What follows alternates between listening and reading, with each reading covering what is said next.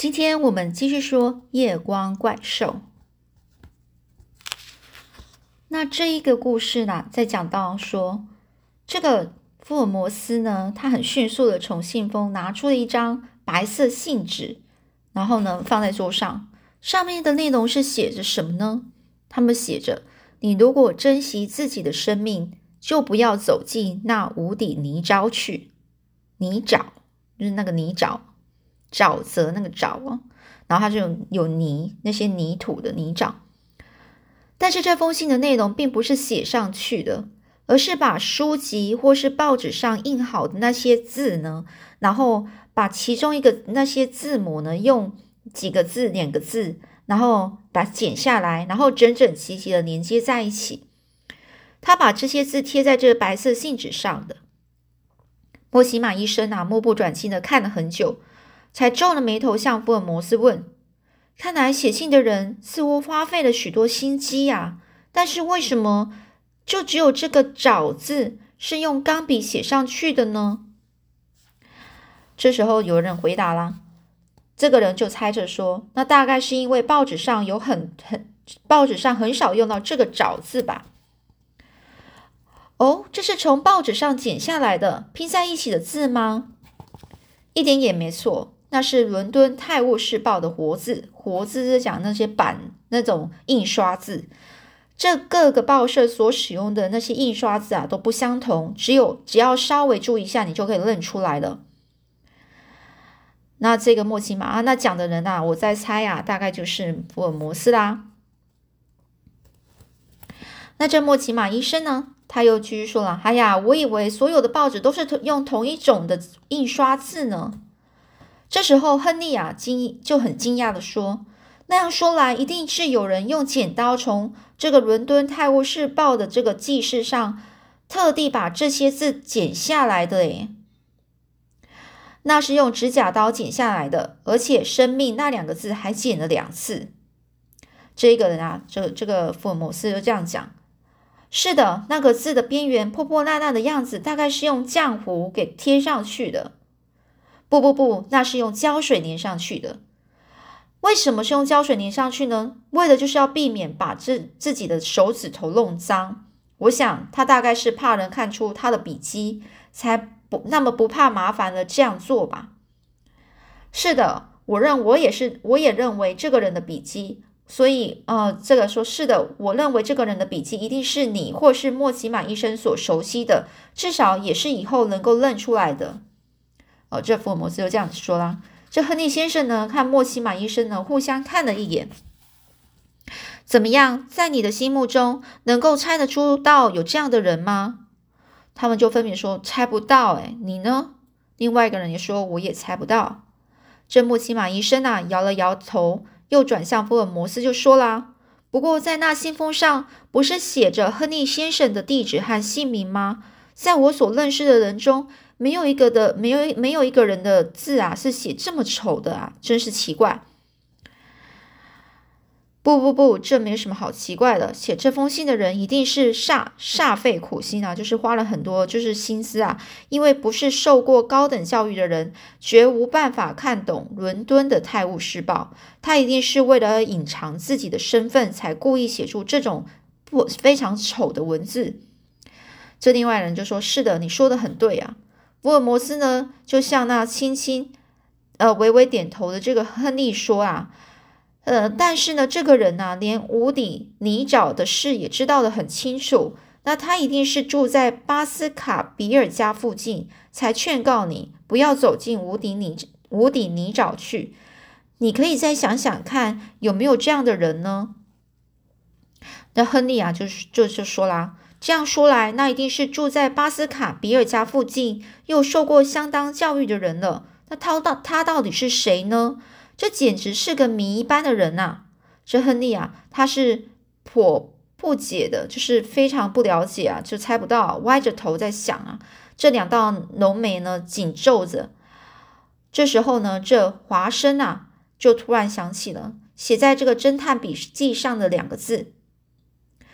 富克富兰克林是天文学家，史迪波尔顿博博物学家。他们呢，不都是住在巴斯卡比尔家附近，又受过相当教育的人吗？不过莫奇马医生会不会故意把寄这封信给亨利先生呢？这也很难说诶，因为这个他也是怀疑这个莫奇马医生啊。因为莫奇马医生呢，一直都很迷信那魔犬作祟的说法，说不定犯人就是他啊。各位亲爱的读者，你们对于这种这个谜一样的案件？抓到了什么线索了吗？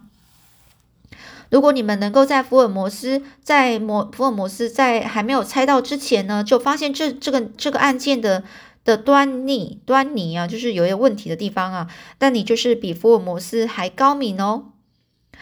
这福尔摩斯呢，现在他拿起了这那个灰色信封，看了很久，然后就说：“据我看啊，这个信封绝对不是在他自己家里写的。”这亨利呢，睁大眼睛就说。啊，那又是什么道理呢？这福尔摩斯就开始剖析啊，就分析啊，说着说，由这个字迹看来呢，写那些字的钢钢笔的钢笔尖啊，一定是相当旧了，有的地方还刮破了纸，而且中间有四个地方钢笔没有沾上墨水。如果在自己的家里，一定是会换上新的笔尖，可见那是在邮局、银行或是旅社里很匆匆忙忙的写的。这这亨利说：“这样看来，那名一般的人物是特地寄这封信来告来告诉我的。但是非常令人不解的是，他为什么不肯到旅社和我直接面谈就好了呢？面谈就直接见面了。”那这个福尔摩斯说。那那很好笑，那只只只只能去问本人才会知道啦。当然啦，他是个不愿意和你见面的人啊。可是当你们从车站到旅社的这个途中，你们有没有注意到有谁在后面跟踪你们呢？这亨利又和莫奇马医生啊面对面的看了一眼，他们就说：“哦，这我倒是没有注意到，你呢？”另外一个人就说：“我哪里会想到背后有人跟着我们呐？”哈哈哈，那就算了。不过亨利先生。除了这封信像谜一样的信之外，还有什么可疑的事吗？你不妨都说出来，让我做个参考啊！这个福尔摩斯就这样说啦。这亨利呢，就是说可疑的事情吗？哎呀，我就跟你说吧，我的鞋子有一只不见了，这倒是一桩非常新奇的事呢。这这个福尔摩斯就说，只是一只不见了，是左脚还是右脚呢？亨利就说：“我倒没有注意到这一点呢，不过我觉得这不是什么大不了的事啊。”这福尔摩斯又说：“是什么时候的事呢？”亨利啊，就继续说啦：“就是昨天晚上，我在旅社里要睡觉之前，把鞋子摆在门外，准备一早就叫那个擦皮鞋的帮我擦一擦。可是到了今天早上，我出去一看，却有一只鞋不见了。我就问这个旅社的服务生，他们都说没有看到，那是新买的。”一次也没穿过的鞋子，奇怪的是，那小偷为什么要偷单单偷走了一只？这又是什么用意呢？这福尔摩斯说：“那如果是新买的鞋子，你为什么又要擦鞋，叫擦鞋的去擦呢？”这亨利就解释啦：“先擦点油鞋油才耐穿啊。昨天下午四点，我和这个莫莫奇马医生呢，从车站到旅社之后，又一同出来，在街上看到那双黄皮鞋。”看着它的样式非常新鲜啊，那颇为中意，就是他很喜欢呐。于是我就花了三磅，然后买下了这一双鞋。想不到竟丢了一只。过几天呐，第一次到巴斯卡比尔家时，只好还是穿了这双旧鞋，真是有点不好意思啊。这关于巴斯卡比尔家有魔犬作祟的传说，以及这一次丘尔斯先生丘尔斯先生突然死掉的事情，莫奇马。莫奇马医生呢？可曾向你说过吗？这福尔摩斯就这样问亨利啦。这亨利就说：“已经详细跟我说过了。我想那不过是迷信罢了。”接着，亨利先生又加强了语气，又是非常断然的说：“啊，我认为啊，在这个现在这个时代，像魔犬作祟这种事啊，完全是无稽之谈，无稽上就是不可能发生的事情啊。”这福尔摩斯就问啊：“那么你愿意到？”啊，巴斯卡比尔家去做继承人吗？这亨利就说：“当然啦，我愿意继承我叔父的遗志啊，完成他在世在世的时候所未能够完成的公益的事情。公益的事情就是帮助别人事情哦。”从这个亨利那炯炯的黑色目光里，很显然啊，就是显出了看得出来，他非有一个有很大的决心啊。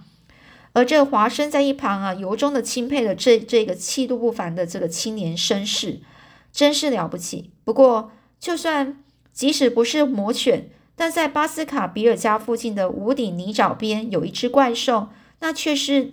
呃，就是颠扑不破的事实，就是那却是一个事实啊！但愿亨利先生不要发生什么意外。这到底是是不是迷信呢？虽然我也是一个从事现代科学研究的医生，这华生啊就这样想着。这我一到伦敦啊，就接到这封信，这封像谜一样的恐吓信，又丢了一只皮鞋，真是怪事！我简直变成了侦探小说里的人物了。这亨利先亨利先生就这样说啊，所以呢，他的目光啊闪烁着苦笑，就继续说下去说：除此之外，我还有很多的事，例如像请教福尔摩斯先生和华生医生。下午两点啊，我将在这个旅社等候两位，到时候呢，请这两请你们两位呢都可以抽空光临啊。好的，那先说谢谢了，华生。你呢？那华生呢就说：“那当然可以啊，我当然奉陪喽。”好的，那我就告辞了，莫奇马先生。我们走路回去，遇到这种离奇古怪的事，头都搞昏了。走一走，也许能够使聚集在头脑里的血液也流通一下。哦，这这个福尔摩斯这样说啊。这亨利和莫奇马医生向我们握握过手之后，就走出房门。脚步声刚刚消失在楼梯楼梯上时，这福尔摩斯就说：“华生。”于是呢，福福尔摩斯立刻站了起来，赶快化妆。这华生说：“哈，做什么啊？”这福尔摩斯就说：“你一定会有人跟踪他们两个，我们也跟上去看看，快点，慢一秒钟也不行啊。”于是福尔摩斯呢，马上就跑进卧室卧房里面啊，然后呢，我也立刻跟了进去，就是这个华生也跟着进去。这每个人呢，我们每个人都找出了一顶不常戴的帽子，戴得很低，又又都装上了假胡子。戴上一副眼镜，各自穿上一件宽大的外套，把领子都翻得高高的，遮住大半的脸庞。从这个公寓的后门绕过小巷，再走到正门那条路路上，不过三分钟左右。只见这个亨利和这个莫奇马医生啊，他们约在两百公尺前的路上右侧慢慢的走着。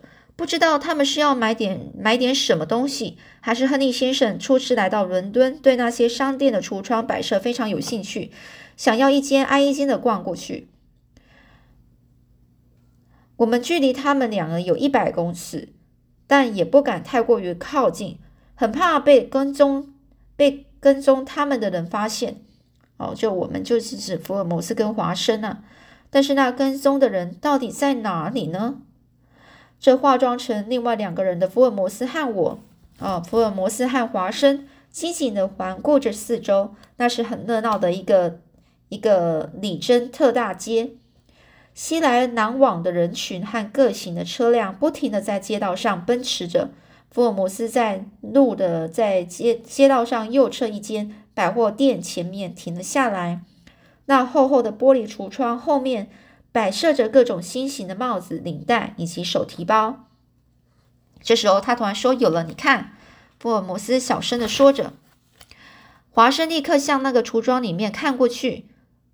然后呢，福尔摩斯就说：“不是里面，是街道那个树的下面。”福尔摩斯又小声的这样说着。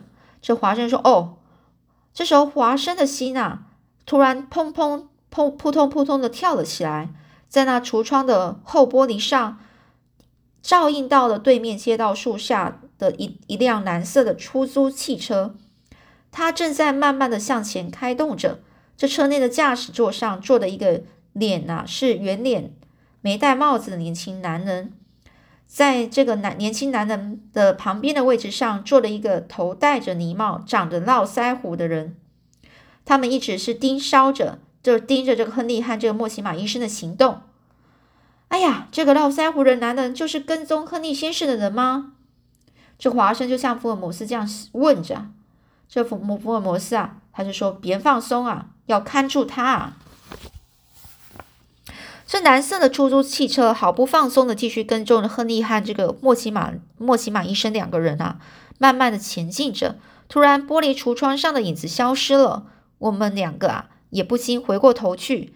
那蓝色汽车的距离远了，坐在驾驶上旁边的那个大胡子正目光犀利的瞪着我们两个。这时候，这一个、那一个、那个、那一个他那个胡子下面的嘴巴在动着，就在讲话，似乎就像那个驾驶人吩咐着什么。那车子立刻啊，那个车子啊，立刻就。呃，风驰电掣般的转过十字路口去了，就开走了。这时候福尔摩斯呢就说：“快点追！”这福尔摩斯往车道左右一看，竟没有，竟没有一辆空车，空的出租车，出租车就是计程车那一种的。糟了，就这样眼睁睁的让他给逃掉了。那华生的惊慌的对对那个摘下眼镜的福尔摩斯说：“难道我们被那个家伙看穿了吗？”的福尔摩斯就说：“要不然呢？不然他为什么要赶快跑掉呢？真是一个狡猾的家伙。”那华生就说：“那车子号码是 C 二 C 二七零四六号啊，真是令人佩服啊！那样好的眼力。不过华生，他那个脸上的特征你也看清楚了吗？”这时候是福尔摩斯他在问这个华生啊，这福尔摩斯。好像这华生又在认为啊，福尔摩斯又在考验他了。这华生就说：“我记得他有两个，他有络腮胡子，眼光非常锐利啊。”这福尔摩斯就说：“啊，还有他的鼻子比普通人还高得多啊！哎呀，这附近有没有公共电话呢？”我们两个就找到一个公共电话亭后，福尔摩斯就进去一会儿，就出来对我说：“西区汽车公司的经理刚好是我的熟人，我已经拜托他，等到晚上。”晚上的的时候，C 二七零四六号的车子回回到仓库时，请那个司机把今天的行程表拿给我看看。我听说那开车的是一个老实人，一定会坦白的把所有的事情告诉我们的。这样一来，刚才刚才那个家伙的行动就可以了如指掌了，甚至还可以找到他的老窝呢。这华生啊，真盼望这一天的傍晚傍晚啊，快点到来啊！能够查出谜一般的人物的底细，当然就是一个非常好、非常大的一个快事，就是快乐的事情。我们两个人啊，好不容易发现了这谜一般的人物，突然之间却又被他逃走了。哎，到了晚上，那开车的会不会来呢？真是该死啊！一时的大意，竟然把人给追追追丢了，简直是蹩脚侦探啊！这福尔摩斯不生惋惜的就说着这样的话。于是呢，我们两个人就这样垂头丧气的回到了这个这个培格路寓所来了的那个公寓的路啊，就是回到他们是的本来住的那个公寓。好了，那我们今天就先分享到这里喽，我们下次再继续说喽。